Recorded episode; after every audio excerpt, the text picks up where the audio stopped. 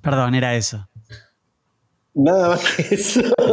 ¿Por qué ese ruido? Porque es, no, porque, es, el, es, la, es, la, música, ¿viste? Es el soundtrack de la película. Sí, sí, sí. Jagger le dice Kikiki, ma, ma, ma. Hola amigos del cine, bienvenidos a un nuevo programa de CCP. ¿Cómo estás Hernán? ¿Cómo estás Juan Martín? Bienvenido a otro programa. Muchas gracias. Todo bien, todo bien. ¿Cómo están ustedes? Muy bien, muy bien. Estoy muy bien y estoy contento porque, bueno, primero hace un par de semanas que no grabamos. Es verdad. Eh, así que bueno, grabar obviamente me, pone contento. Por otro lado, tengo un poco de miedo porque el último programa que tuvo Juan Martín me pasé cinco horas editando porque se le va de, se le desfasa el audio todo el bueno. Así que esperemos que esta vez salga todo bien. Voy a hablar con mi proveedor de, proveedor de internet que es, eh, vienen por ahí los tiros, me parece. Bueno, hoy es viernes. No es viernes 13, es viernes 5, pero vamos a hablar de viernes 13. Ay, uf, qué miedo. Pasé mucho miedo. Y espero que todos hayamos visto la misma, que es viernes 13, parte 3. Sí, sí, de 1998. Sí, sí, sí. 98. Un remake, me vi. Eh, no, no, no, es de 1984. Y 82, 82. 82, mirá, mirá, mirá, me equivoqué, me equivoqué, a ver si nos calmamos. Eh, bueno, nada, vamos a hablar de Viernes 13 y, y nada, empecemos, empecemos por lo básico. ¿Qué, les pareció la peli? Bueno, yo, la verdad que la primera hora, ¿dura cuánto? Una hora y media. Una hora y media. Una hora y media, una hora y media. es modesta la, película. La primera hora y diez minutos, o sea, los primeros 70 minutos, me pareció sinceramente cualquier cosa. Ahora, el remate final, esos últimos minutos, mm, valieron la película. Me parecieron geniales.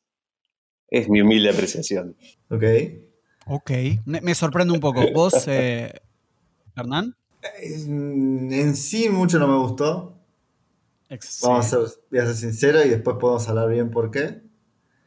Pero me gustó. Hay que explicar por qué. Sí. no, es claro, no es claro. Sí, después explicar por qué. explico yo por qué. Pero puedo decir lo que me gustó, que es algo que tiene Jason, que no tiene. que tienen por ahí otros asesinos, pero Jason más que todo, que es como que le chupa todo un huevo y mata. Sí. Que por ahí. Por eso es algo que muchas películas intentan encontrarle, viste, la vuelta psicológica o todo lo que quieras en esta película es, hay un chabón que mata gente y punto. Y eso está bueno. Eso fue lo que más me gustó. Y después, bueno, lo que no me gustó, lo hablamos ahora más tarde. ¿A vos, Eric, qué te pareció? No, es la verdad. Mira, me encanta el género slasher. Sí. Eh, en general, si tengo que ser honesto, me gusta más el new wave del slasher, eh, del género slasher, que es después de Scream. Como todas estas películas mediados de los 90 en adelante, como Scream, se lo que hicieron el verano pasado, eh, seguro hay más, pero ahora no se me viene a la cabeza. Pero bueno, remakes de, las películas viejas, no sé, como que me gusta más la onda nueva, eh, más que nada porque la dirección es más actual. Como que cuando ves estas películas, para mí se caen, se cae por todos lados porque, no, sé, no funciona, no, no me da miedo, no, ¿no? les interesa la dirección. Pero es lo que es lo... No, no, no, sí, sí, sí. Sí, sí, sí, para, ya, ah, ya, ya hablaremos. Es lo que dice Hernán, me parece también. Como no, no, no, hay mucha justificación de nada. Es un psicópata que va y mata, punto, listo. Se sentaron los ejecutivos en una mesa y dijeron, ¿qué vamos a hacer? No, no, pero en, mi caso, en mi caso no, no, tiene tanto que ver con hay que justificar o no hay que justificar. La película te tiene que dar miedo. La película te puede dar miedo con un psicópata que mata porque quiere matar o, bueno, coincido. ¿por qué no? Y, Perdona, coincido totalmente con vos, por eso la película empieza a dar miedo los últimos 15 minutos. El resto es una, es una joda entre amigos. Che, vamos, a juntarnos a hacer una película de terror. Sí, sí, sí, estoy, estoy de acuerdo. Y creo, creo que. Ah, creo que el problema principal que tiene la película es. Eh, bueno, podemos empezar a hablar de, la película en sí, ¿no? Eh, creo que el problema principal que tiene la peli es justamente lo desconectados que están todos los personajes entre sí no sé, de golpe tenés dos hippies que quieren fumar marihuana, que está buenísimo, creo que Sol es el personaje con el que me identifico. Y, no, y, no sé, no tiene nada, como, bueno, y mueren. Y está bien que, Jason mate porque quiere matar, ¿eh? yo eso lo banco, ¿no? ¿no? es algo que te voy a discutir porque me encanta el género y vi miles de películas. Pero lo que quiero decir es, dame un poco de impor- dame, dame algo de importancia, dame, mm, Como Dame- empatía con los personajes, decís. claro, dame, pero dame, a ver, o- otro ejemplo, me, me voy a otro lado. La, la escena de la muerte de, de la chica de la latina está buena, o sea, tiene el arpón, la mata, no sé qué, todo lo que quieras. Sí.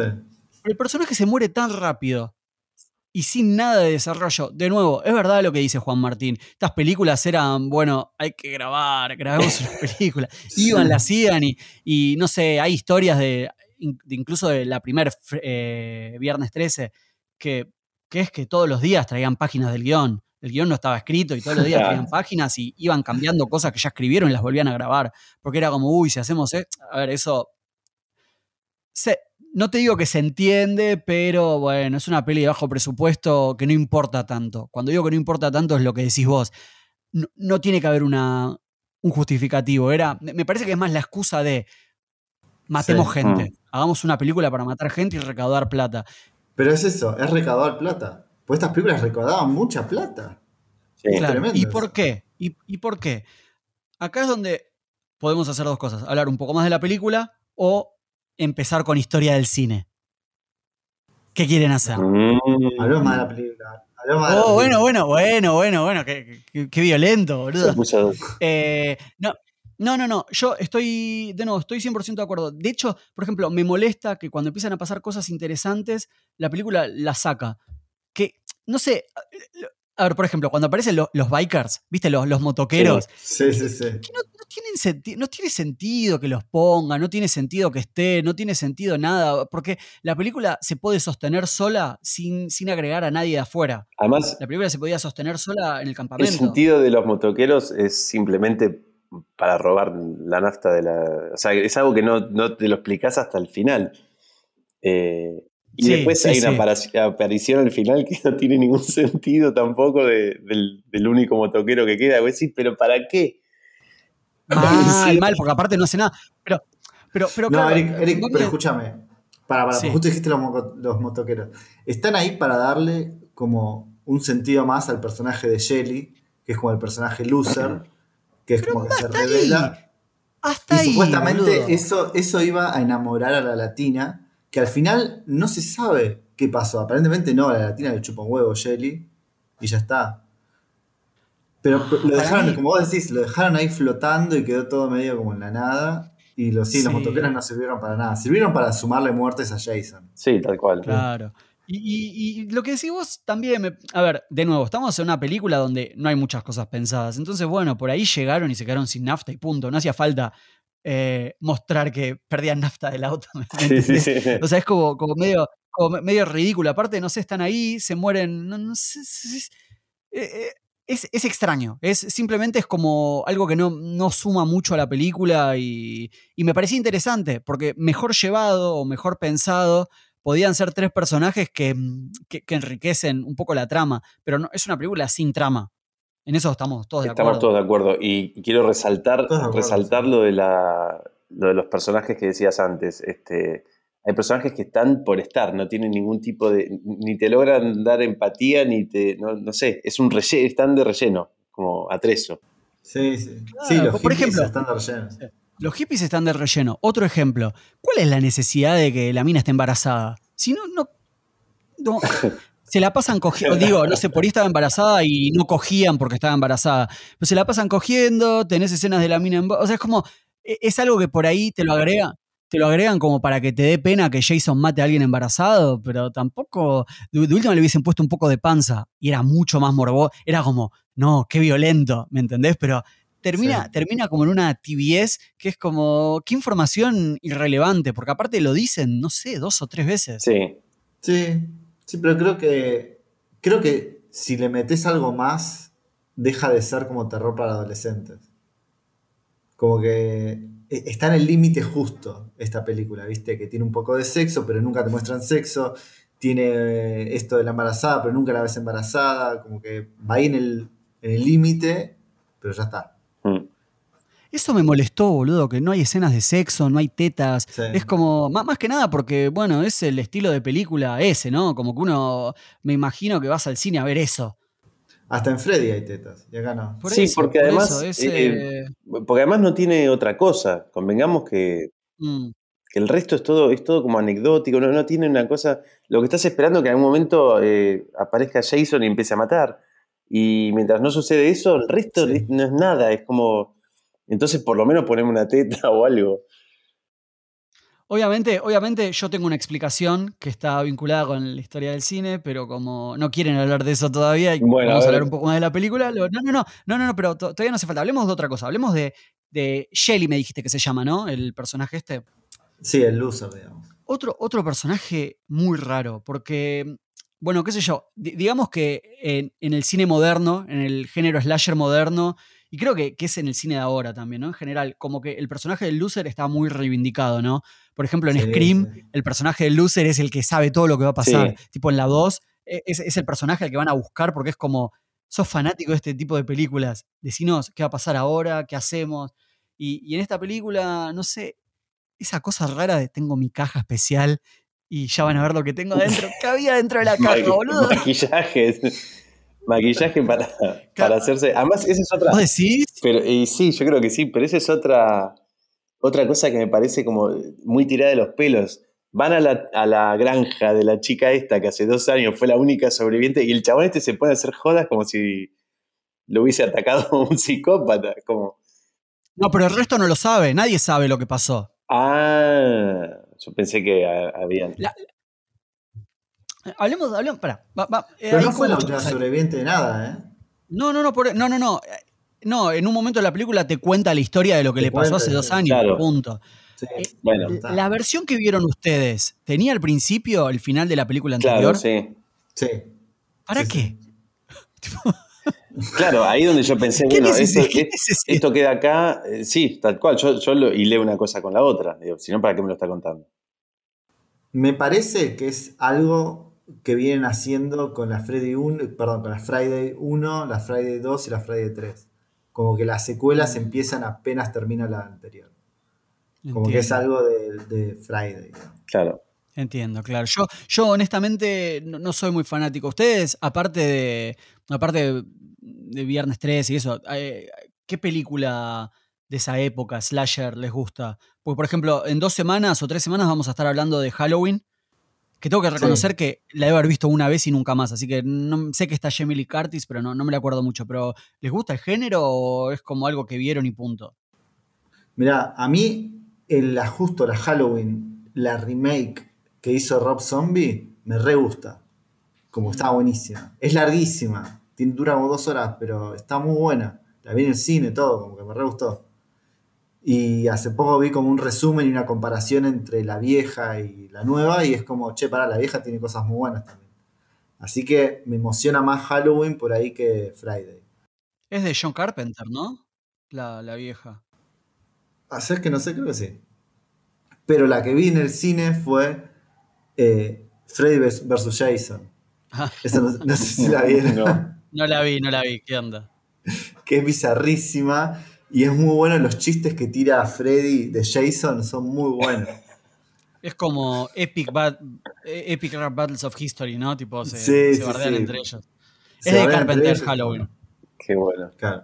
Eh, sí, no sé. Es como últimamente. Bueno, ulti- esa, esa peli es vieja, ¿no? De tener como 15, 20 años. Pero últimamente, no sé. Estoy como enojado con esto de los crossovers. Ahora están a full con el tema de Godzilla y, y King Kong. Kong, Y no, no sí. lo entiendo, boludo. Es como. No saben qué como- hacer, Eric. No saben, No qué, saben hacer. qué hacer, no, no, estoy, pero estoy como, como que lo veo y, y justo ayer hablaba con un compañero de trabajo que estaba emocionado. Yo decía, ¿estás emocionado en serio? Y yo decía, ¿qué? O sea, ¿quién? eh, Imagínate, imagínate, pongámonos en situación. Cinco años atrás, porque estas películas toman tiempo, ¿no? Cinco años atrás, una mesa de creativos diciendo, necesitamos una idea. Y alguien dijo, hagamos King Kong versus Godzilla. Y otra persona dijo, sí, es una buena idea. Eh, eh, No, no, no lo entiendo. Mira, el mejor crossover que vi fue el de Alien vs. Depredador. Me encantó ese crossover, boludo. Pues le dieron una historia de fondo que tuvo mucho sentido y está buenísima. Mira, Mm, ¿Sabes que no la vi esa peli? yo, Ah, yo bueno. creo que la vi. Si podés mi- mirarla. Pues está muy, está muy buena la historia, cómo unieron al depredador con los aliens y cómo unieron esos dos mundos. Está buenísimo. Mm, Después la yo te película puedo decir- Yo te puedo decir mi crossover preferido. Dale. Que. Bueno, nada, no- Space Jam. Space Jam. Bueno. Space sé Jam si es el mejor crossover. Obvio que es un crossover. Michael Jordan, crossover con los Looney No. Tunes. Obvio que, es, obvio que es un crossover. Que ahora viene Space Jam 2. Sí, pero viste cómo son las texturas de Bugs Bunny, no me gustó para nada. Es como esa cosa nueva, esa cosa nueva que hacen ahora con los dibujitos animados, que es como que los hacen medio, Medio 3D, ¿no? sé, mucha, mucha textura. Pero, pero bueno, no estamos hablando de crossover, no estamos hablando de Bugs Bunny, No. estamos hablando de martes de, de viernes 13, que en Argentina se llama martes 13, ¿no? Mira, eh, mis fuentes me indican que, A ver, contanos, Juan que Martín. no, no, este, se llamó Viernes 13 en todas partes, pero yo recuerdo de chico que existiera Martes 13 también, sí. Yo también, ¿eh? Para mí en. Telefe, si las pasaban en Telefe era martes 13. Sí. La primera, la primera, este, fue, fue llamada Martes 13, pero en realidad es Viernes 13, y además la historia cuenta que Jason nació un Viernes 13, o sea, no, Martes 13 no sabemos bien de dónde salió. En producción de la peli es tipo, me gustó el nombre. Hicieron toda la película en base al nombre de la película, ¿eh? Como que no, era, Sí, no tenía ni idea. Bueno, ahora sí, si me dejan un poquito, va- vamos a hablar de la historia del cine. Vamos a hablar, vamos a hablar de la historia del cine. Tenés cinco minutos, Eric. No, no, para, para, para un poco. No, no, no. Hay, hay como ciertos puntos interesantes que tocar. El primer punto interesante que tocar es obviamente el género slasher en sí. Que el género slasher, obviamente, nada es nuevo. Todo en Hollywood, bueno, en algún momento fue nuevo, en algún momento alguien hizo la primera película, ¿no? Pero el género slasher nace aproximadamente, o- o, nace como lo conocemos hoy, ¿no? Aproximadamente en el 78 con la primera película que es la de. mm, Bueno, que es Hall- Halloween y The Texas Chainsaw Massacre. Sí. Esas son como las dos primeras películas entre el 70, fines de los 70, ¿no? Que, Che, que la dan remake inicio- de esa está muy buena, ¿eh? ¿De cuál? la ah, sí, la vi. La vi, me gustó mucho. Está buena, Sí. está buena. Sí, sí, sí. Pensé que iban a hacer más y no hicieron más. Pero, No. pero está muy buena. ¿Quién la dirigió? Averiguame la, averiguame quién la dirigió mientras sigo hablando. Por favor. Bueno, eh, digamos que a finales de los 70 pasa esto. Ahora, hablemos de varias cosas, ¿no? ¿Por qué estas pelis funcionan? Primero que nada, hay que tener en cuenta que 60s y 70s estaba muy de moda el tema de los asesinos seriales en Estados Unidos. Tenés a Ted Bundy y tenés al Zodiac Y Killer. a Mason, Justo ahí, ¿no? tengo idea, pero puede ser. Yo justo hace una semana terminé de ver la peli de Zodiac, que no la había visto nunca. Creo que la hemos hablado en este podcast. Creo que Hernán me la, me la recomendaste vos también, ¿no? Sí, seguro. Eh, me encantó. O- obviamente me molesta que nunca se va a saber quién es el asesino, pero es muy loco. A ver, nada, nosotros tenemos la mala suerte que somos de un país donde estar acostumbrado a salir a la calle por ahí y, bueno, que esté la posibilidad de no volver eh, es latente, ¿no? Por eso un poco exagerado, pero bueno, es un poco cierto. Pero imagínate 60s, 70s, venís de la Segunda Guerra Mundial, todo está bien en el mundo, no hay inseguridad y de golpe la posibilidad de morirte existe. Había toque de queda y, no, era, no era solamente en las ciudades grandes, porque al menos el Zodiac Killer eh, atacaba, viste, en todos los condados alrededor de San Francisco. O sea que, mm, eh, ¿cómo se dice? Nada, el mito, el mito como del asesino serial eh, cobra como una significancia especial, porque nada, estás viendo una película en un contexto donde, bueno, te da miedo, te da miedo en serio, porque es algo a lo que uno no está acostumbrado. Bueno, eso sumado a, de nuevo, creo, a, a- mí me pasa esto, no sé a ustedes, ¿no? Por ahí a vos, Juan Martín, no, porque vos sos del sur, venís de, de Bariloche, pero bueno, mi mente siempre piensa en ciudad grande, ¿no? Capital, no sé qué, y estas, estas pelis en general, creo que ni siquiera Halloween pasa en las ciudades grandes. Son siempre, viste, en los suburbios, en ciudades chiquitas, ciudades alejadas, ciudades donde por ahí, viste, todos se conocen con todos, donde, eh, bueno, nada, no, no sé, no, no sé qué tipo de leyendas urbanas había de donde venís vos, Martín. Primero eh, me crié en Neuquén, Bariloche no, después fue, nos fuimos a Bariloche. Bueno. Pero mm, no, me hiciste Vos acordar. te criaste donde yo te diga. Bueno, no, me hiciste acordar una cosa. Una vez veníamos de noche, eh, nevando, ahí por los caminos de Bariloche, y nos para la policía y nos dice que había un prófugo. Yo era muy chico, ¿eh? Yo no, no, no entendí si era un prófugo, un ladrón que se había escapado o un loco. La cuestión es que nos dicen que no levantemos a nadie que esté haciendo dedo. Entonces, imagínate, plano Fargo, bueno. plano Fargo, nevando, las luces del auto, bosque a los costados, y yo esperando que apareciera el loco en cualquier momento a masacrarnos. Era, este, era, era súper siniestro, ¿no? Eh, Buenísimo. Pero buenísimo. leyendas urbanas y eso sí, pocas, pero ha habido. En mi infancia sí, había uno que andaba entre los techos, entonces siempre, este, eso, cuando escuchabas, viste, yo qué sé, el viento, lo que fuera, y, o sea, yo crecí en una casa, ¿no? Y sentías ruido en el techo, pensabas que, que era el loco de los techos o cosas así, viste, qué sé yo. este, Claro. No, no, pero claro, claro, cuando sos de capital y estás en una casa y en un piso 5, como que estás más, menos consciente de esas cosas. No es lo mismo, es- a ver, no es lo mismo vivir en una casa en el medio de la nada o entre medio de otras casas en un pueblo muy tranquilo, sí, que estar solo una noche y ver esta película y después decir, puta madre, esta noche no duermo, que volver a tu departamento en un piso 5, aunque estés solo, viste que tu familia, digo, pienso en cuando éramos más chicos, Sí. ¿no? Pero digo que tu familia se fue, estás solo en tu casa en un piso 5 con todo cerrado. ¿Qué te va a pasar? Y sí, cambio, las ventanas, es esa cosa de las ventanas grandes, las distintas La madera, puertas. piso de madera que es. Claro, Chao. tener varias puertas. No, no sé si vos vivías en casa en esa época, Martín. Sí, sí, sí, sí. Y ni hablar si tenés un jardín o algo que, viste, de noche se pone medio oscuro, no ves bien si hay algo, si no. Todo eso da miedo. Claro, te dicen, a buscar algo al jardín. A las Claro. Anda, anda a entrar sí, anda a entrar al perro, dale, llevale la comida y está totalmente oscuro. Y, y imagínate que estamos hablando de los 70, no sé, me imagino todo más oscuro que ahora. Sí, El wifi daba más Más desaturado, tipo, no blanco y negro, pero viste como desaturado y no sé, setentoso. No, y después de eso, estamos hablando al final de los 70, ¿no? Pero a la vez, esto se suma, y de nuevo, me encanta porque creo que todas las pelis que vimos hay Ronald Reagan. Me- me- y eso me, me vuelve loco.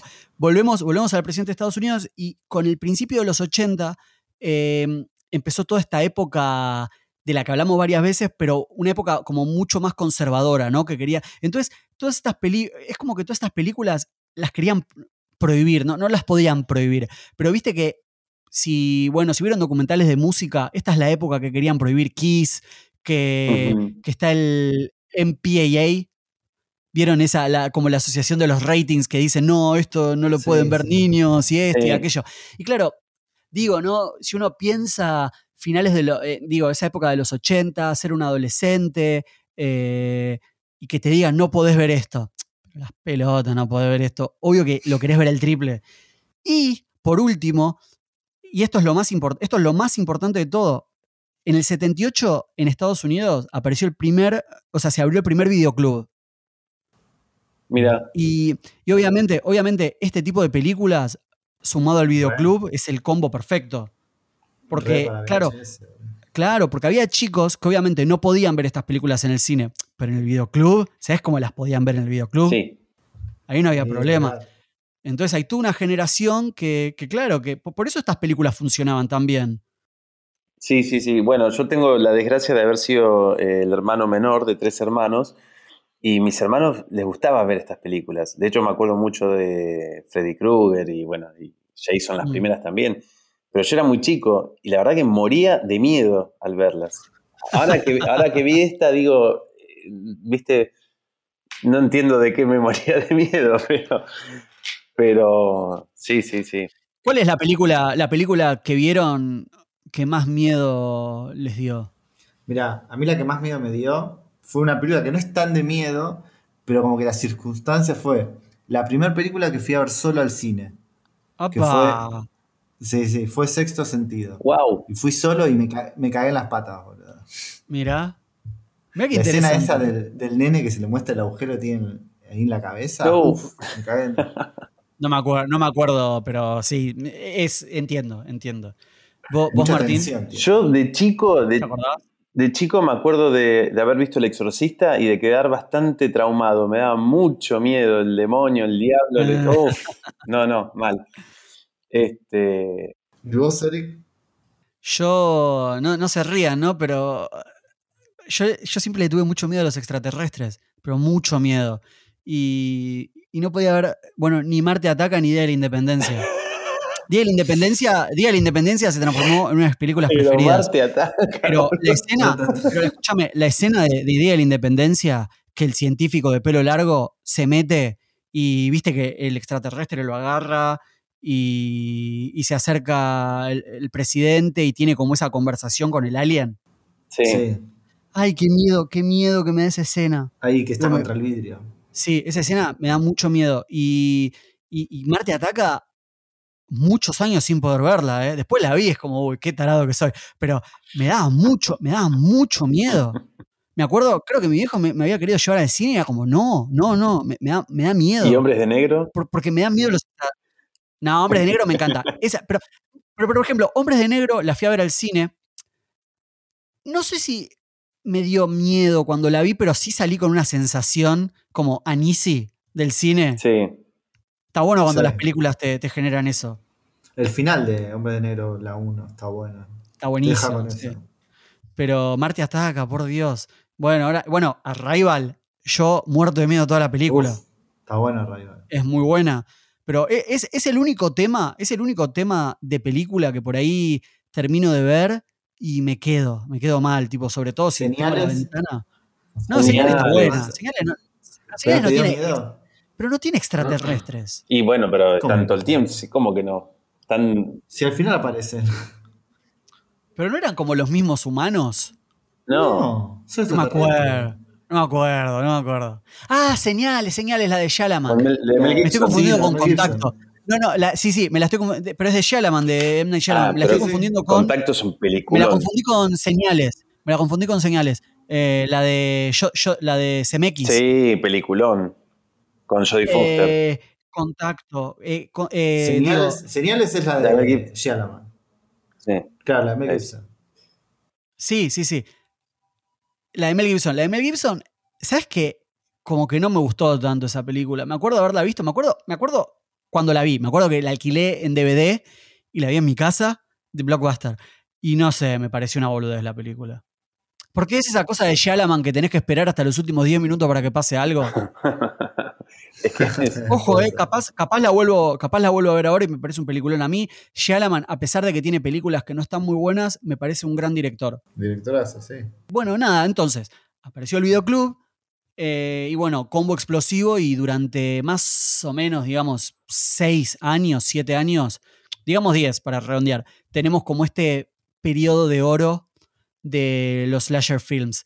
Y, y entra Martes 13-3, ¿no? Que, bueno, primero entra la primera, que le fue increíble, le fue muy, Sí. muy bien, obviamente. La segunda, más o menos, porque la gente eh, bueno, es más, más de lo mismo, ¿no? Es como la primera. Y de, de golpe en la tercera, que obviamente tenemos que hablar del tema de que la película es una película en 3D.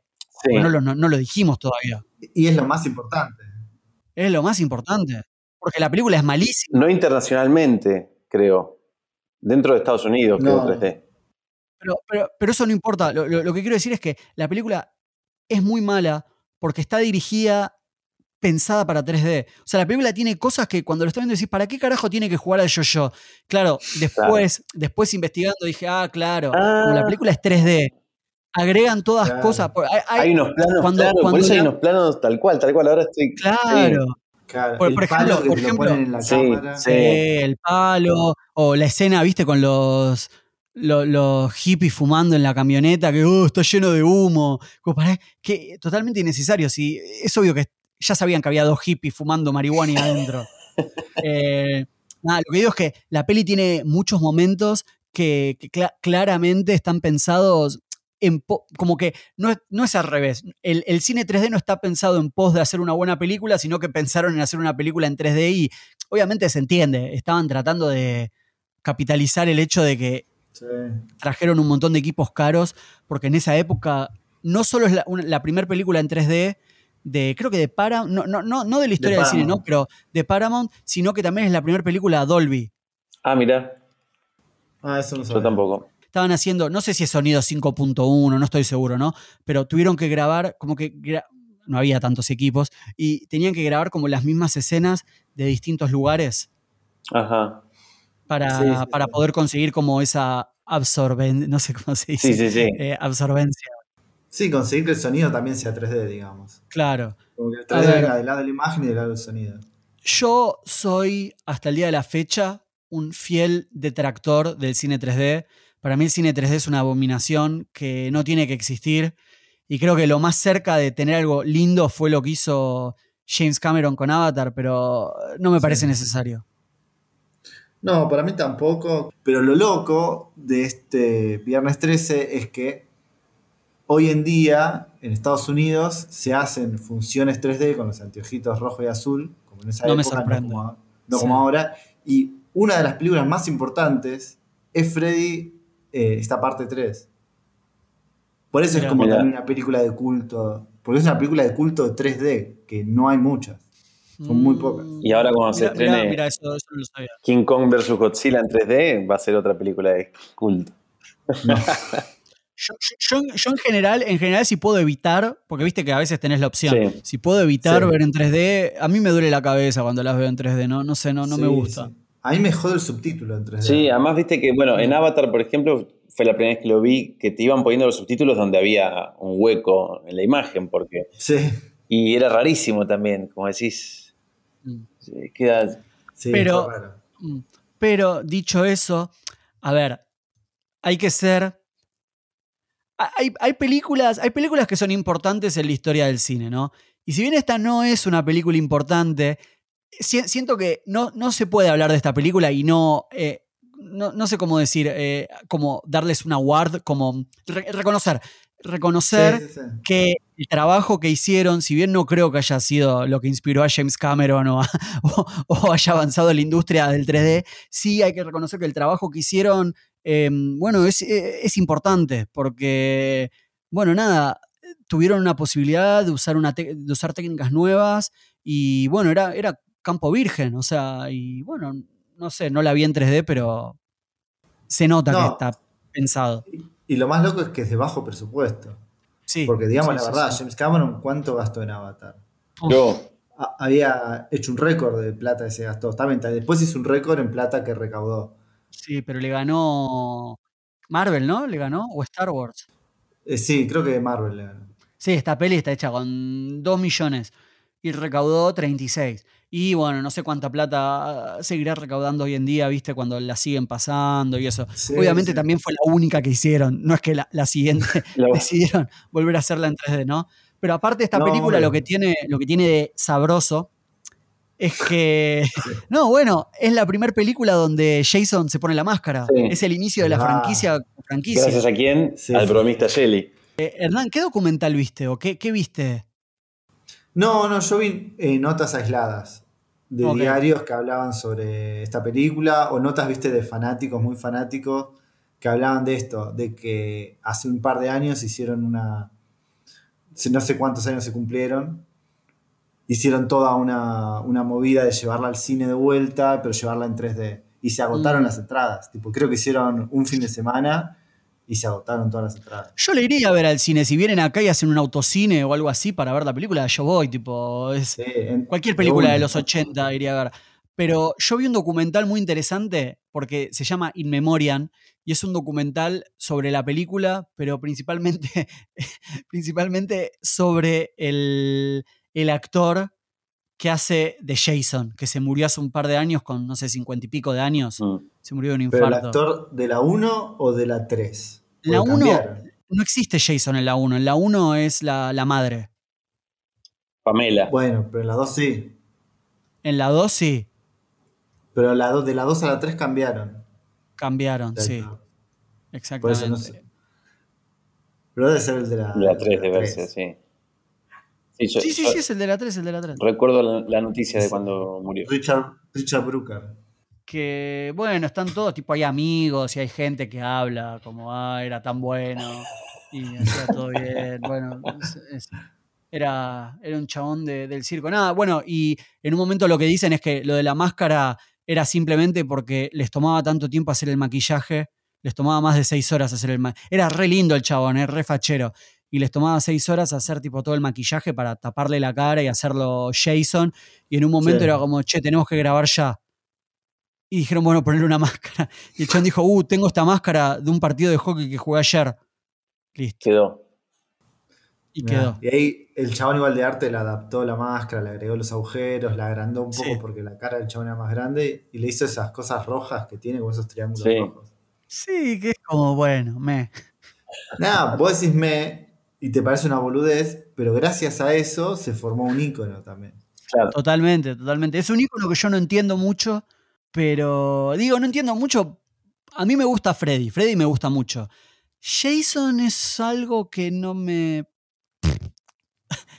me sale el pedo. Es un personaje, no sé. A ver, a, a ver, de nuevo, ¿no? Es lo que, un poco lo que decís vos. Como que a Jason no le importa nada, lo único que quiere es matar. Y a mí hay como una cosa así de la mística de Jason que no la entiendo. Como no entiendo cómo esas películas pudieron funcionar. La, la- la- la verdad, la verdad es esa. Es como. Eric, Eric, ¿Qué? mirate Jason X, No. que es cuando hacen un clon de Jason en el espacio No, No, no. y Jason mata a todos. No voy a, no voy a ver eso. Es es buenísimo. buenísimo. Pero- Y qué raro que no, Sí, debe ser buena, debe ser. Qué raro que no lo hayan agarrado los militares para convertirlo en un arma humana, ¿no? Es que creo que ese era el plan, así. Seguro. Algo, algo interesante de lo que quiero hablar también, y después sí nos podemos meter un poco más en lo que es la película, el casting y todo eso, es en el trope del Final Girl, que me parece simpático y nada, en la de Freddy no lo tuvimos, que nada, es ese, mm, es algo muy de este género de películas que tiene que ver con, nada, la, la- la- el pr- protagonista que queda al final y tiene que pelear contra el malo es una mujer, que se llama Final Girl. Hay una peli que hace muy poco se hizo, tendrá dos o tres años, una peli independiente que, que se llama Final Girl y que eh, era como un loop, ¿no? Como que era una, iba en un campamento y la mina como que no puede matar al psicópata y cada vez que el psicópata la mata, resucita y está con los amigos de nuevo. Así, ¿no? La, vi, la vi, pero no me la acuerdo. Bueno, nada, está, está muy buena. Si les gusta el género slasher, eh, es, una, es una peli muy copada, pero... Sí, pero bueno, nada, vuelve, a me- aparecer, sí, vuelve a aparecer en la ruta con los amigos donde se meten en el auto. Me acuerdo, me acuerdo de Sí. eso. Sí, sí, sí, que la madre, que la madre era una actriz que había estado en películas también del género. Sí. Nada, no importa. Eh, algo interesante, y esto, esto lo traigo más que nada a colación porque vi un. ¿Vieron en Los Simpson que siempre joden con. ah, siempre no, es un capítulo solo que está de críticos de cine. Bueno, y la serie de críticos. Sí. Bueno, Sí. vi un programa que básicamente es de donde deben haber sacado ese, ese chiste de dos críticos hablando y están hablando justamente del Final Girl, ¿no? De- del trope.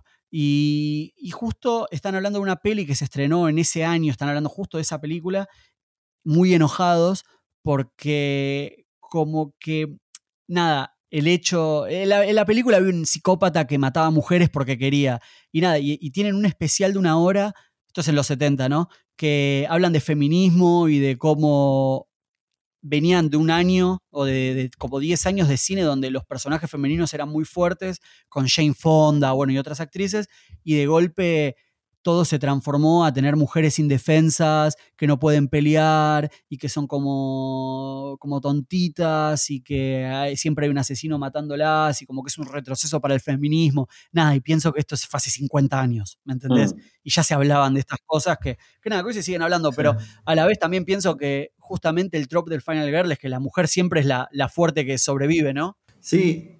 ¿No- ¿Te acordás de la película esa de Cabin o de Cabin in the Forest, algo así? Eh, Sí. Cabin in the Woods, me encanta. De Cabin in the Woods. Que ahora está cancelado, ¿eh?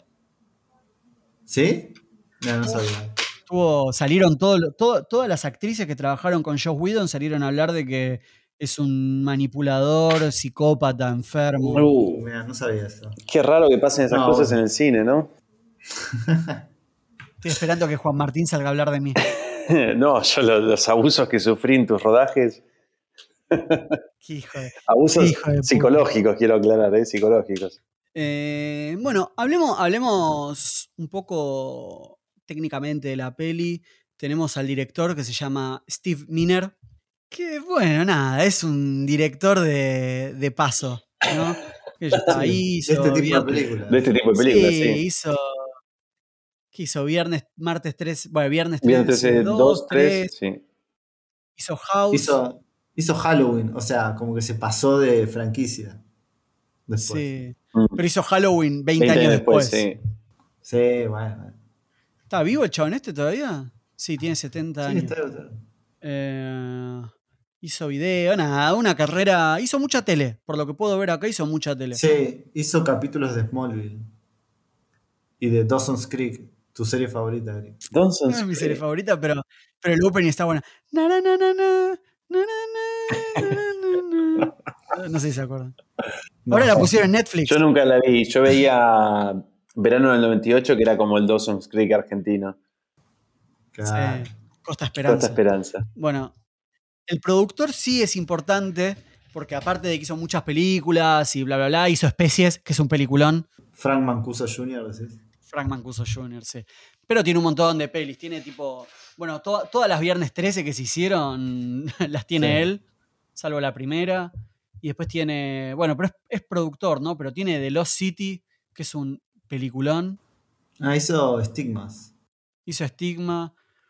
Hablando, hablando de Stigma, eh, ya, ya que como que estamos, estamos, estamos como en un capítulo medio yacero, porque hablamos de todo un poco, no sé cómo nos estamos yendo, Sí. pero está bueno, está bueno.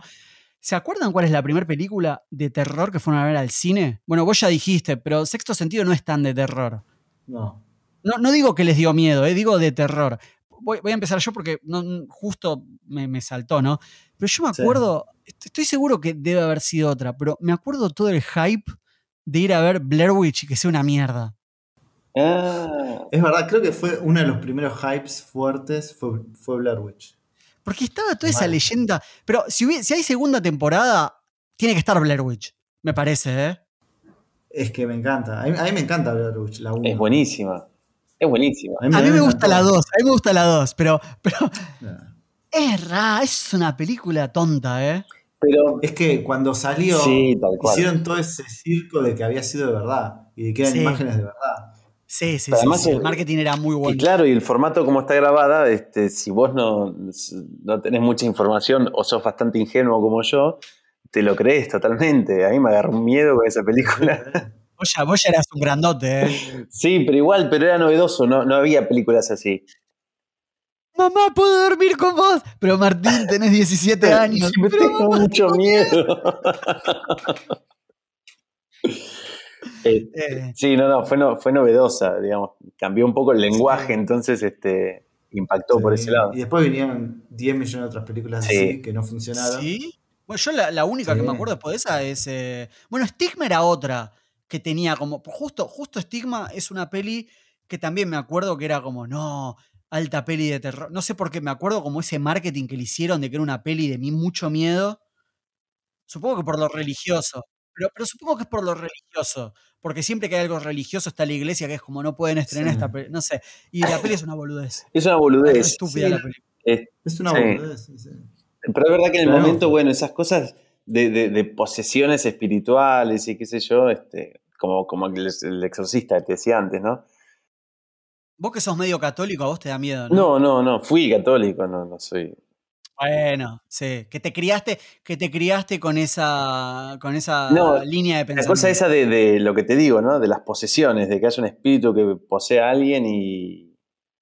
Este, eso siempre me dio un poco de cagazo. Como que hay una fuerza sobrenatural. Porque una cosa es, qué sé yo, que venga un psicópata a tu casa y bueno, si tenés la forma de reducirlo, lo reducís. Pero ¿cómo luchas contra un espíritu maligno? Mirá. A mí, a mí siempre me pareció una boludez eso, ¿eh? Como, no sé, pienso en la gente que me contaba historias de la Ouija cuando era chiquito. Chiquito, no sé, 10, 9. mm, Siempre me pareció una boludez. Ahora, me hablas de aliens y me escondo abajo de la cama, ¿eh? Claro. O sea, digo, no, no es que me quiero, no es que me quiero hacer el superado, digo, pero eh, yo tenía mis miedos. Hay, hay cosas que no me daban miedo y después yo tenía mis miedos. No, yo creo que todo el tema de la Ouija, eso, para mí son todas unas boludeces. Ahora, me decís, un sábado a la noche, en una casa alejada, tengo una Ouija, ¿lo hacemos? Yo te digo, no, ni en pedo. Claro. Vamos a jugar, A jugar al, al truco, no sé. al ludo. Claro. Sí, no hagamos esta boludez. Mirá si pasa. Yo sé que no va a pasar nada y no creo en nada de eso. Pero por si acaso, no. Sí, te hay- Claro, yo no creo en las brujas, pero que las hay, las hay. Está bien. Está bien, está bien. Me, me parece. Me, me- me parece que sos una persona prudente, Hernán. me parece que está bien. Bueno, después tenemos a los actores que. Nada, este, este tipo, este género en particular, eh, medio que se caracteriza por poner eh, NNs que no conoce nadie. Es que lo hacen a propósito para no gastar plata, boludo. Totalmente. Sí, es más, hubo un par de actores que fue como, che, este está bueno para el papel. El, el que hace de Shelly lo vieron repartiendo volantes y le dijeron, che, ¿querés participar de la película? Qué grande. ¿En serio? La historia, sí, boludo. Ah, mira. Bueno, sí, sí de, de esta, de esta serie de películas salió Kevin Bacon. Kevin Bacon está en la primera. Es, eh, no Ah, sé si es su primer papel, pero es uno de sus primeros papeles. Pero no está en esta peli. Y nada, en esta peli tenemos, bueno, a, a Dana Kimmel, que es como la actriz principal. Eh, tengo, que, tengo que reconocer que no, no sé si es linda o fea, to- to- todas la- los- los ac- las actrices son lindas, ¿no? Pero me gusta mucho esa ropa de los 80 que se ponen. Ah, sí. Viste, como, no sé, no sé por qué, pienso en Argentina, es, mu- es muy ropa de Kevinston, mujer. Sí. Ah, Como- idea. No, no Pero sé. sí. eh, me Medio gusta fines de los 70, medio Sí. tipo hippie también. Muy, muy Robin Sparkles, Sí. ¿viste? Sí, eh, ochentoso. Muy San Junipero de Black Mirror. Como que le falta el chicle. Bueno, perdón, me, me- me estoy yendo. Pero bueno, la- ella, ella hizo medio una carrera en televisión más que en cine. Pero nada, ves, ves lo que hizo y no. La, la verdad es que no, no, no- no tiene muchas, muchas películas. De esta peli no la pegó nadie. No. Estaba viendo la, la- perdón, de- un poco la, la biografía de Larry Serner, que es Shelley, Lawrence Serner. Sí. Y después, eh, como que su personaje de Shelley lo repite en varias películas y en varias este, instancias. Sí, hay un juego, Death House, acá, acá lo estoy viendo. Sí, Dice- es otro que me parece que no. No, no, pero me, me llama la atención cómo el personaje Shelley saltó a otras películas. Porque sí. dicen que es como el mismo personaje y ha interpretado el personaje en diferentes producciones con el nombre Shelley. No sé, yo vi el documental, en el documental que vi está el chabón y es como un chabón re normal. Es un abogado, abogado de entretenimiento de Hollywood. Sí, como, como que lo escuchás hablar y es el mismo personaje. Sí, Y nada, después tenés a Tracy Savage, que tampoco hizo muy. Creo que Ma- Martes 13 fue la última. La última que hizo. Pero de nuevo, estas películas no buscaban talento, sino que eran como una fábrica de pizza, ¿no? Era tipo papa, Sí, papa, sí, lógico, sacale. Y más, esta película en particular, que le dieron tanta bola al 3D, de- los actores decían que por ahí repetían seis veces la toma, no por un hecho de actuación, sino por un hecho de que se vea bien en las cámaras 3D. Tipo, le decían, no, tirá la billetera más cerca de la cámara, no, acercá más el yo a la cámara. claro. Y es como, pero no importa lo que dije, no me importa lo que decís, es como, me importa el yo me encanta, me encanta trabajar con... Totalmente. Esos son los directores con los que hay que trabajar, ¿te das cuenta? Sí. Bueno, pero te, te hicieron la película. De nuevo, ¿no? Eh, volviendo, volviendo a esta onda del género slasher. La idea de filmar en una locación alej- alejada con muy pocos actores es buenísima. Es lo que hizo Piroyansky con Voley. Y Sí. nada, es para mí es tipo, la manera más fácil de hacer cine. Y sí, También leía que los productores mentían en- de cómo se estaba llamando la película mientras estaban filmando, porque no querían que los sindicatos se dieran cuenta que estén filmando una de esas películas. Porque aparentemente contrataban a gente que no era del sindicato, hacían todas cosas, viste, para no pagar. Yo, yo tengo, yo, tengo, yo tengo una historia chiquitita para contar de, también de la peli, que es que, bueno, obviamente las primeras dos pelis se grabaron en el lado este de Estados Unidos, en Nueva Jersey. Pero esta Sí. película, Paramount decidió grabarla en el lado oeste y consiguieron este lugar, esta casa, este como rancho, pero no había, la, la- la película transcurre en una ciudad o en un lugar que se llama Crystal Lake y no había un lago Sí. de verdad y tuvieron que hacer un lago artificial, tipo pampeaban agua, imagínate todo el agua que gastaron y, fingían todas las tomas para que parezca que era un lago de verdad, no sé qué. Pero lo interesante es que, bueno, años después de que hizo esta película, ese campamento, ese, no es un campamento, pero esa como ciudad, quedó como un lugar de culto donde la gente iba, traspasaba de noche para, para casarse, para hacer tipo, mirar películas, viste, no, no, sé. Y, y, toda la casa, todo el rancho, el, el, establo, era todo de mentira. Y la casa también. Y un, y un día, una noche, ¿conocen esta historia? No. No, no. Un día, una noche, eh, cuatro amigos, cinco amigos, que también son fanáticos de la película, fueron, se metieron en la casa y bueno, en la casa hay una chimenea. Prendieron fuego la chimenea, prendió fuego todo. Claro, pero la chimenea no era de verdad. Era todo fake. Era, era de madera. Y se quemó, se prendió fuego toda la casa. Prendieron fuego todo. No te y, bueno, a la semana salió a la luz que había pasado esto, que no sé qué, y nada, ahí obviamente, como todo en Estados Unidos, hay un foro de, martes, de viernes 13, y estaban todos reindignados, cómo pudo haber pasado. Y un chabón dijo, fui yo, y puso fotos, puso fotos de la casa, como riéndose, porque el chabón decía, amo la película, pero odio a los fanáticos. Como todos, creo que todos odiamos a los Es como, amo, amo Rick and Morty, pero los tarados esos que iban a McDonald's para pedir la salsa, gente idiota. Eh, nos van a cancelar ahora. Em, resulta, resulta que el, el, dueño, el dueño del foro, se puso tipo modo investigador on, casó el IP, llamó a la policía, le cayeron a la casa tipo seis policías, encontraron la cámara con fotos y al chabón, no sé, como que lo quería meter preso, pero fue a juicio y nada, tuvo que pagar una multa. Y aparece el chabón del foro diciendo, ese, está, esto está en el documental, aparece el chabón del foro diciendo, estoy muy decepcionado que nos sacó la casa y no fue a la, no fue a la cárcel. Y lo dice con una tristeza. Buena. Pero tampoco una casa de. una casa de, mentira. De mentira Es así. Es así. Es así. Pero bueno, nada, eh, la música. La música es brutal. La música, la música es muy de la época para ese tipo de películas, ¿no? Como Freddy. Sí, de hecho. No, pero la música en esta película en particular sobresale. Sí, me parece, que, que de otras películas. Sí, es buenísima. Harry Manfredini es el compositor. No pensé, no pensé que iba a haber tantos halagos para, para, para Harry. Para Harry. Me sorprende. Sí, sí, coincido. No, no, sí, sí para mí hizo algo diferente a las otras películas. como muchas películas se basan en poner un, pianito de fondo. pero si es la misma música que las películas anteriores, es el mismo compositor. No, pero hablo de otras películas de terror de la época. Ok, ok, ok. Como que se diferenció, para mí se diferencia mucho de esta película Friday por la música también. Como que escuchás ese.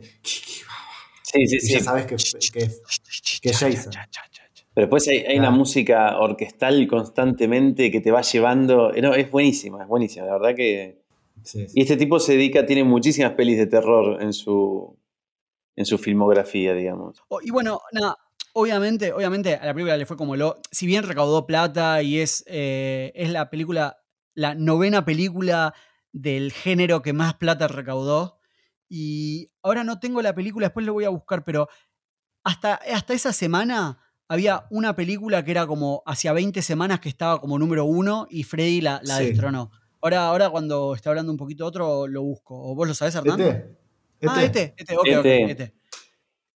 Em, si bien a la película le fue mal, bueno, eh, tuvo cositas que la crítica, es increíble lo que voy a decir, pero nada, que la gente dijo que la actuación es un improvement de las películas anteriores. Yo no vi la 2, pero parece que la 2 era un desastre. Mirá. No, mira, yo había, leído críticas muy fuertes a, toda la saga de Jason, más que toda la 1. Y un chabón, un crítico que estaba medio loco, eh, posteó en el diario la dirección de la actriz que hizo de, de la madre de Jason, viste, por la 1 para que la gente le mande hate letters, ¿viste? No. Es como estar re loco. La historia, esa mina aparece en el documental y eh, nada, la mina dice, quería comprarme un auto, era una actriz de televisión. Dice, justo me quería comprar un auto y me llamaron para hacer esta película y dije, uy, no, una película de terror, no, qué garrón. Y dijo, uy, pero me van a pagar. Y dijo, creo que no la va a ver nadie la película, así que bueno, ya fue el hago. y bueno. Y bueno, es así. Pero bueno, nada, obviamente, si bien la crítica no la favoreció mucho, nada, es la película que tiene la máscara. Es como. Es la de la máscara. Es donde definitivamente transformaron a, al personaje, bueno, como decías vos antes, en, en un icono. Sí, y algo que debe pasar en las otras en las otras Friday también, ¿no? Pero todos los personajes que aparecen los termina matando Jason. Sí, es verdad. O sea, todos los personajes que hablan más que todo, salvo por ahí los policías del final, ¿no? Sacame a esa. Sí, pero a sí, tal cual. Todos los otros los matan. Es buenísimo. Menos al principal. Bueno, pero es de Final Girl. Sí. Eh, hubo 13 muertes en esta película. No sé si las contaron, yo las fui anotando. ¿Es la peli con más muerte de Juan Martín? No sé si con las más, de la pero franquicia? Averigualo, No, averigualo. no. te lo averiguo. No, hay una que tiene como, como 25. ¿eh? Me, me causa gracia que, que elijan hacer 13 muertes para viernes 13. Como, Hubiese Ah, sido bueno oh, si bien. estiqueaban a eso con todas las películas. Eh, Pero está- estás Ah. contando al, al bebé que murió en esa película, en la Uh, panza de la "Oh, madre. me mataste, me mataste. ¿Está vivo? ¿Está vivo si no salió de la panza? Uh, claro. Cuenta como persona. ¿Cuántas semanas tenía? Ay, qué debate. ¿Ya era Eh, ingeniero? ¿Cómo es? Eh, nada, y después hay, esto está en Wikipedia, no lo leí en otro lado, lo voy a mencionar, pero me parece como mucho humo. Que nada, que dice que hay una- un crítico de cine que dice que todo ese trauma que tenía el personaje principal es como medio como que en realidad habían abusado sexualmente de ella. Yo entendí eso, ¿eh? Posta. Yo no. Yo como que entendí que ella tenía un trauma y, y que no fue eh, Jason, porque Jason no viola, Jason mata. Como que ella tuvo en su memoria una, una violación y eso lo relacionó con Jason. ¿Y por qué se acordaba de la cara de Jason? No, no se acordaba, se acordaba de alguien extraño que la violó. Si el Para flashback ve a Jason, boludo. Bueno, estás viendo el flashback de la película, yo qué sé. No, no está. eh, Desde el crítico que mira demasiado para lo que es la película, hasta vos es tipo, no, eh, limaron, que estaba Freddy ahí, medio raro. Freddy. Jason. Me gusta, me gusta, Freddy, Jason. me gusta mucho, me gusta mucho ese. Como la película trata de meter drama, ¿no? Entre los personajes. Entonces, nada, estas cosas después, si hacemos como un repaseo rápido por la peli, pues ya vamos una hora, así que podemos hacerlo rápido. Creo que ya hablamos de casi toda la película, así que podemos Sí. hablar como de escenas puntuales y está bien también. Pero, pero digo, ¿no?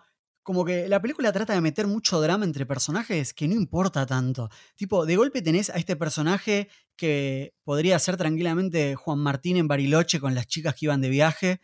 Ah, qué años. Eh, Y él le- y- sí, ¿no? Y, y está ahí como diciendo, no, te fuiste hace dos años que no sé de ti y dejé, pude haber salido con tal persona, pero decidí estar con vos. Te esperé. Es que, es que, es como que no enriquece a la película, es como que lo estoy viendo y decía, qué melodrama barato, por Dios, qué estupidez. Igual, escúchame, ¿no te parece que el actor ese tiene como 40 años y la chica tiene Re 15? viejo, chavo. Total, totalmente. Y esa escena del chabón ahí en cuero, subiendo el heno. Era como, ¿para qué? sí. ¿Para qué metes esto? Innecesario. ¿Cuánto heno hay en Sí. este campo? Sí, sí, mi papá va a comprar caballos. Y, y después también, todo, eh, lo, lo nombramos por arriba, ¿no? Pero esa cosa de, de Shelly y la latina. Que no quedó en nada. Todo, de- desde la primera vez que aparece la latina, que la madre como que le dice que no se va a ir y se va igual, porque como que no suma, no termina sumando nada, a, a toda esa cosa de. Porque en un momento, viste, la latina le dice a Shelly, sí me gustás, pero sos un idiota. Más o menos. Posta, fue así. Es que Y- fue algo así, fue como, sí, me gustás, pero no. Bueno. Eso es Qué raro. garrón tener un amigo así, boludo. Pero es Jelly es muy. Bueno, pero lo que pasa es que ahí Jelly también este, Insoportable. se, se tira abajo constantemente, no se tira un poco de amor. ¿Quién se mete abajo del agua para asustar a una No, persona? no, no, está totalmente tiradísimo de los pelos todo lo que hace Jelly. Lo es- está hecho para que en un momento aparezca con la garganta cortada y digan, ¿qué, qué buen maquillaje, Jelly? Y el chabón está muerto. Claro, las Sí. pelotas. Está hecho También para eso. podemos hablar un poco, podemos hablar un poco, ah, ah, hablemos de esto, hablemos de esto porque me interesa mucho. Hablemos un poquito de lo que es el, el opening de la película, ¿no? Primero que nada, qué insoportable que es la novia del chabón ese, la mujer, que lo, lo tiene tipo cagando. Viste, no comas chocolate, no comas esto, pero qué Ah, de esos dos personajes. qué impu Primero, el chabón que está en el, en el almacén ese que tiene, que se la pasa tipo, no sé, come todo, todo lo que tiene, tipo, abre la lata de, de maní, abre el coso de leche. Sí, sí. Es, muy white trash todo. Es no, no, pero eh, justamente a eso voy. Está el chabón cagando en el baño y toma whisky. ¿Qué? pará, pará, pará. Que ni siquiera se limpia, boludo. Eso me mata. Me, mata que el chabón aparece un ruido raro y se levanta y se sube los pantalones y es como, hijo de puta, acabas de Porque no llegó a cagar, no, no llegó a cagar, me parece. Si se escuchaban todos los ruidos, boludo. la, versión de ustedes, la versión de ustedes, ¿tenía sucio el lente? Eh, por momentos, sí. Sí, sí. Eso, eso será. Por momentos había mucho ruido. ¿Será de la remasterización? No, no. No, es alguien que se olvidó de, limpiar un, lente, me parece a mí. bajo, bajo, presupuesto. había muy bajo. No, escuchá, escuchá. Algo, algo que leí sobre los lentes 3D es que necesitaban más luz de lo normal. Ajá. Y poner, necesitaban que los actores usen ropa más clara de lo normal porque se veía todo más apagado. Entonces para mí en las escenas más oscuras pasa eso, que se ve mucho ruido o lente sucio, porque parece que como te oscurece más el lente 3D. Yo creo que agarraron, tengo un primo que es director de fotografía, que está estudiando y no está en el sindicato, llámame a ese. Claro, claro. Pero bueno, tenemos como esta escena inicial, ignoremos que, ignoremos eh, lo de la película anterior porque no, no debería estar acá, ¿no? Pero tenemos esta escena inicial, que bueno, se ven las noticias y nada, está este chabón que se come hasta la comida de los peces, boludo. ¿Viste? chupa. Y después lee y es como, no sé, huevos de, huevos de langosta, no sé qué dice. Y, y nada, está esa escena rara que está con el conejo y deja el conejo con la serpiente. Es un hijo de puta. Sí, no, rarísimo. Y, siempre, siempre que veo estas películas me pasa lo mismo que me pasó con Monster Squad, que justo estabas vos, que es como, Jason está ahí, pero está escondido. Es como cuando la momia está escondida en el placar. Sí. ¿Por qué está, por qué está escondido? Si Jason mata, ¿para qué se esconde? A ver, lo, que digo, está bien, es la película, lo entiendo, ¿no? Pero, como que, qué innecesario. Es, me parece que es como relleno de la película los actores tensos yendo a ver de dónde vino el sonido, o de dónde vino esa luz que se movió, o de dónde. ¿Entendés? Es como que eso rellena la película el tiempo ese en donde están los actores buscando a ver qué pasó para que al final terminen matando. Es un, para mí es un recurso meramente emocional sobre el espectador, porque lo que te genera es una tensión a vos de, vos ya sabés toda la escena, eh, sabés que el personaje no lo sabe y sabés que en algún momento va a pasar algo. Cuando no pasa nada, te dejan tenso, entonces con cualquier boludez que pongan después, un efecto sonoro o lo que sea, saltás de la butaca. ¿no? de la butaca del cine, ¿no? La, muerte de la mina, la muerte de la mina me gustó. Que le clava la aguja en la parte de atrás me pareció, me pareció violenta, me pareció linda, linda muerte. Ahora, en general, nada, las muertes, no sé, son medio, tontitas. Sí, en general sí.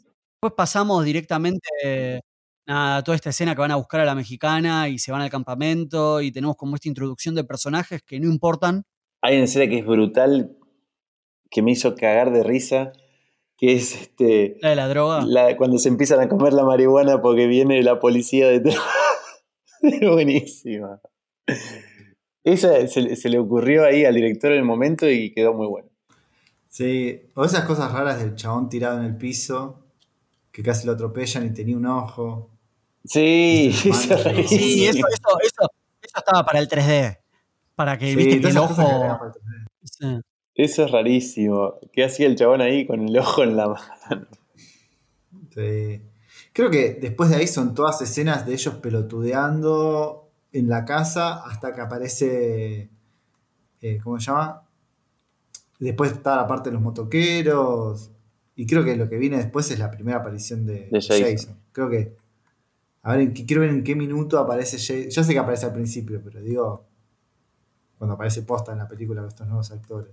Ah, que es cuando mata a la motoquera. Minuto 40. Claro. Sí. Pero después también aparece, nada, van, van con los motoqueros ahí a la estación de servicio y me gusta que están los cómics de fondo, eso me, pareció simpático porque siempre nerd. Pero que la motoquera, viste, que le dice, how, are you telling me I'm madame? No sé qué, es como, ¿para, para qué? Es como, Y, y me deprime mucho esa billetera con cierre, con velcro. Con B, qué lindo, boludo, billetera de los 80. Ese chabón, ese chabón, ese chabón no la pone, no la pone más. y cómo le rompe los vidrios del auto, eso eh, me pareció innecesario. No, Pobre Citroën. mal. Que después los va a arreglar el chabón, ¿o no? Ah, no, no, al final terminan. Terminan rotos. No dije nada. Pero me encanta, me encanta que el chabón vuelve, le da las llaves y no y dice, che, mira, me pasó esto, no sé qué, es como, eh, tomá, arreglalo. Sí. No, le da plata, creo igual, algo así. ¿Cuándo le da plata? No, no sé si le da plata. El otro dice, saluda le, le da plata en la mano. Sí, le da No le plata da en la nada. mano. Sí. Uh, le da la llave, lo estoy viendo. Le da la llave nada Lo más. estoy buscando. Mira, estoy yo viendo. que le daba plata. Malísimo. No, no. ¿Puedo, puedo- puedo parar? ¿Puedo parar? ¿Puedo parar esto un segundo? ¿Me, me- me dan bola? ¿Sabes qué? Me acabo de dar cuenta de algo. Vamos una hora y diez de programa. Todavía no explicamos qué somos, quiénes somos, qué estamos haciendo. Me, parece, me parece pertinente. Si llegaron hasta acá sin saber qué hacemos, es el momento de explicarlo.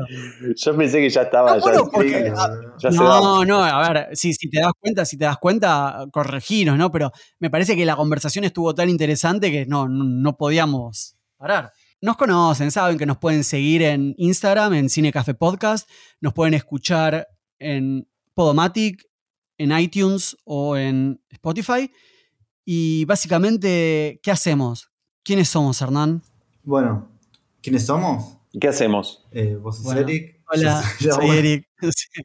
Y lo que hacemos son reviews de películas de los 80 a los 90, que son unas películas que sacamos de un post viral que encontramos, en donde hay dos columnas de películas. Yo elegí la columna A, Eric eligió la columna B, y estamos viendo decidir cuál es la mejor columna de películas. Me encanta. Sigamos entonces con esto. Bueno, nada, después tenemos la muerte de los motoqueros, que también es como. Pero, pero es eso, es eso que, que decís vos, ¿no? Que es como que Freddy es esa fuerza sobrenatural que mata y que no, no tiene rival, ¿no? Porque nadie, no, no sé si en alguna otra película, salvo las de Freddy, pero no sé si alguien le puede pelear a Jason. Porque a Jason le pegás en la cabeza y se levanta. Sí. Lo ahorcás y se levanta. Es como, no se Sí, muere es- es nunca inmortal. y tiene, Es inmortal, es y tiene nada, tiene mucha fuerza. Bueno, nada, mata, qué sé yo, mata, mata a los motoqueros. No sé, de golpe tenés esa escena que Shelly está haciendo malabares y es como re insoportable, pero también imagino que los malabares en 3D estaban buenísimos. Y tenés a la latina que, que está linda y está aburrida. Y está triste porque. nada, porque pu- pudo haber llevado, pudo haber llevado un amigo mejor el, el flaco. Sí, la verdad. Era el roommate, ¿no? Los hippies, roommate. los hippies son amigos de quién?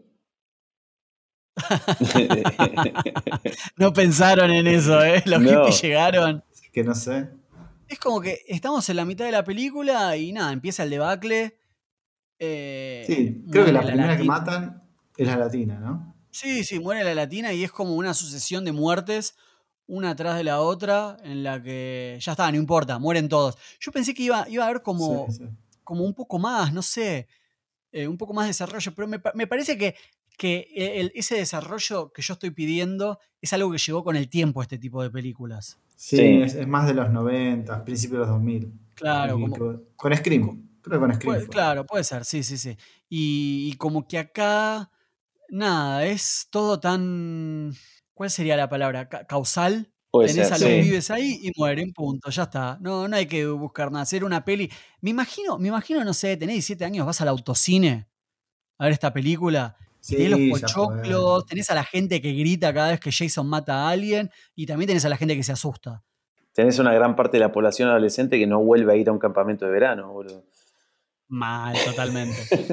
Eh, bueno, y acá nada, de nuevo, empiezan a morir todos, algunas muertes están Sí. buenas, otras muertes son medio tontas. Es muy gracioso el personaje ese, el, el, el padre, que camina tipo con las manos, también es una estupidez. Ah, es una boludez. Sí, sí, que lo parte mientras estaba caminando así. Si- Siento que es toda la película, toda esta parte de muertes es hasta que queda la última viva. Sí, Sí. sí. Y ahí son los, los últimos 20, 30 minutos. como que había que matarlos rápido, ya está. Sí, sí, hay que sacarse. Hay que- Encima con muertes divertidas, pero. La, la muerte que es muy divertida es la del novio de la chica que, que Jason le aplasta la cabeza, le, le comprime la cabeza Ah, con sus sí, manos sí, sí. y le saltan los ojos para que le afuera. sale el ojo. Es buenísimo, Sí, es buenísimo. Sí. Después, yo, para mí, es cuando queda ella sola, ahí me empezó a dar miedo. Qué chabón raro. Qué cabeza rara que tiene. ¿eh? Es como que es raro el novio de la mina. Y es mayor, es mayor. Mayor. Cuando, cuando queda ella sola, ahí me empieza a dar miedo. Me da miedo, digamos, bueno, la persecución y todo es como muy de- con mucho suspenso. Pero después el sueño de ella, cuando lo ve en la ventana, todo, y después aparece. Había mucho viento. Uy, Había mucho viento. pero hay mucho viento en una escena concreta. O sea, es una ráfaga Sí. de viento que dura do- dos minutos. Porque después vuelve a salir, Claro. después vuelve a salir y no hay más viento. ¿O ¿Vieron esa escena? En un momento. En un momento que ella se sube como arriba de un palo. Donde está ahí y se cae arriba de Jason. Mm. Sí, se tiran, sí. O se cae, sí. Que se tira. Como que parece muy necesario. Como todo eso para sumar un poco más de tiempo de Jason buscándola y no la Sí, encuentra. seguro. Sí, bueno, hay mucha. Yo, yo creo que no hay guion. Yo creo que esas cosas se filmaban así como en el momento. Y habrán dicho, bueno, y ahora Sí, lo, sí, lo sí. tira y lo ahorca. Pues sí, con semejante caída y ese tipo se le quiera el cuello. No, pero entonces no murió todavía. Hagamos que está vivo. Que ahí revive el negro. Sí. Que revive Esa- de pero esa- como el negro. Como el negro. El, el- El, el- Afroamericano. el afroamericano. Pero que es tremenda esa entrada, porque dice, entra y dice, eh, tú, y se da vuelta y le corta la mano con el machete y lo mata ahí en el momento. Fue como. Aparte, no sé qué estaba, estaba escondido. Sí, Sí, sí, sí. Esperó ese momento específico para morir. malísimo, malísimo. No, a mí lo que más eh, miedo me dio es el sueño de ella cuando está en la canoa. Ah, lo que viene Sí, después. eso es lo que más Sí, miedo sí, me dio. sí. Parece que eso es como algo de todas las los Friday que hacen eso. Mm. Como que hacen que aparezca la madre. No, como que un sueño. Como que al final, Pues ya está en la canoa. después de todo el estrés, Sí, no, es tremendo. Sí, y lo sí. ve ahí por la ventana. Ah, esa imagen me dio mucho miedo. Sin la máscara, además, que el todo deforme. Se ve, perdón, se ve el lago. Sí. Ese lago artificial. Sí, lago asqueroso, verde. Ah. Todo de mentira, boludo, ese lago. Toda esa agua perdida, boludo. que después seguramente se drenó por medios naturales. Se ahogó solo, sí, el agua se, se drenó sola. Bueno, y la película termina sin pena ni gloria. Es una película me. Sí. Pero, pero ¿cómo, ¿cómo juzgas una película así? Porque obviamente para mí es un dedo para abajo, ¿no? Sí. Pero cuando te pones a pensar en que era 3D y que no la vimos 3D, y Sí. te pones a pensar, si, si vamos a hablar de guion, como venimos haciendo hasta ahora, y si la peli está buena o no, a ver, la película se ve, yo no voy a mentir, hubo un momento en el que me tenté un poquito y le puse por dos. Un poquito, un poquitito, porque me... Yo lo estaba por hacer y dije, no, no, vamos a verlo, vamos a verla bien. Sí.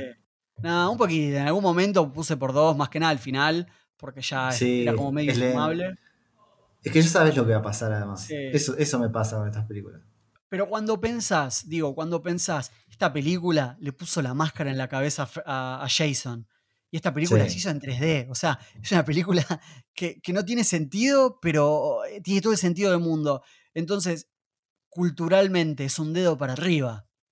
Digo, no, no Es que sé. Culturalmente sí, sí, sí. Creo que te da algo más que, las, que otras películas de, te- de terror, Claro. así slasher.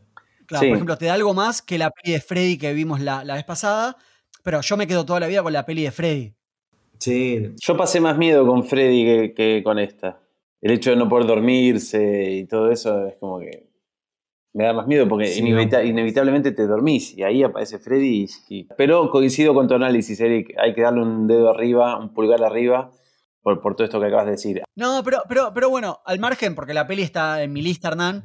Pero nada, es, es una peli que no pasa, pasa sin pena ni gloria, ¿no? claro. Pero ponele, si me decís, che, se cumple en el año que viene, se cumplen 30 años, 40 años. Porque es verdad, Sí. el año que viene se cumplen 40 años, ¿no? Sí, sí, sí, y sí. la reeditan y vas al cine y te dan los anteojitos 3D, yo la iría a ver, Obvio, pero vamos los tres. Sí, sí. Te vas con gente y te cagás de risa, ¿no? Obviamente. La parte donde Shelly le dice bitch, me cagué de risa, boludo. Ah, sí, sí, sí, re violento. Por eso nos coge. Claro, vale, ese, ese tipo de chabones que va, le dice todo a la mina y cuando la mina le dice, no, salí de acá, le La dice, perra. Bueno, y eso nos lleva al final del capítulo de hoy. Sí, sí. Em, Nada, en definitiva, como dijimos, creo que no es ni un pulgar para arriba ni un pulgar para abajo, es un pulgar para el costado. Que, que, que oscila, que oscila y no sube ni baja. Está ahí, está ahí. Con un presupuesto tan bajo y, y- y después de todo lo que la hemos criticado, lo que ha recaudado esta película y después lo que se generó con Jason, ¿no? Increíble. Totalmente. Sí, sí. Pero bueno, nada, eh, eso nos lleva al final del programa. Les recordamos que pueden escucharnos en todos lados y le queremos mandar un saludo muy especial a la gente de Irlanda que nos escucha. Sí, saludo Muchas a gracias. nuestros hermanos irlandeses. La semana que viene vamos a estar hablando de... Vamos a tener dos invitados, es la primera vez que tenemos dos invitados y vamos a estar hablando del universo Marvel. Vamos a estar hablando de Iron Man y de Capitán América. Para mí, las dos películas que están totalmente descolocadas en, este, en estas columnas, ¿no? Ponele pausa a tu pensamiento. Lo hablamos en el próximo capítulo. ¿Te parece? Dale. Pero parece tenés perfecto. razón, ¿eh? Tenés razón. Y bueno, Martín, nos volveremos a, a ver prontito, Cuando quieran. que ya estamos, ya estamos encaminados al, al final. Quedan seis pelis más y terminamos. Y habrá que elegir qué columna nos gustó más. Qué nervios, qué nervios.